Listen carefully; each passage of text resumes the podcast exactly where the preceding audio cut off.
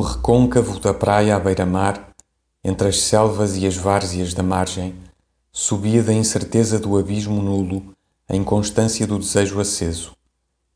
Não haveria que escolher entre os trigos e os muitos, e a distância continuava entre ciprestes. O prestígio das palavras isoladas, ou reunidas segundo um acordo de som, com ressonâncias íntimas e sentidos divergentes no mesmo tempo em que convergem, a pompa das frases postas entre os sentidos das outras, malignidade dos vestígios, esperança dos bosques, e nada mais que a tranquilidade dos tanques entre as quintas da infância dos meus subterfúgios. Assim, entre os muros altos da audácia absurda, nos renques das árvores e nos sobressaltos do que se estiola, outro que não eu ouviria dos lábios tristes a confissão negada a melhores insistências.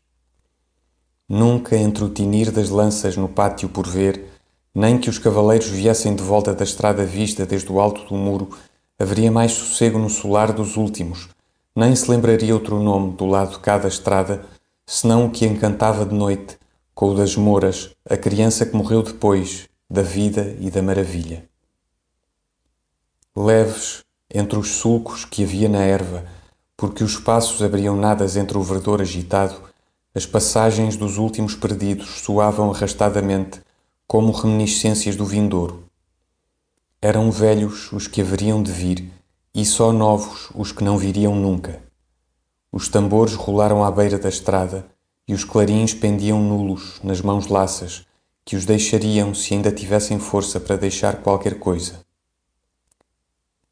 Mas de novo, na consequência do prestígio, soavam altos os alaridos findos e os cães tergiversavam nas álias vistas. Tudo era absurdo, como um luto, e as princesas dos sonhos dos outros passeavam sem claustros, indefinidamente.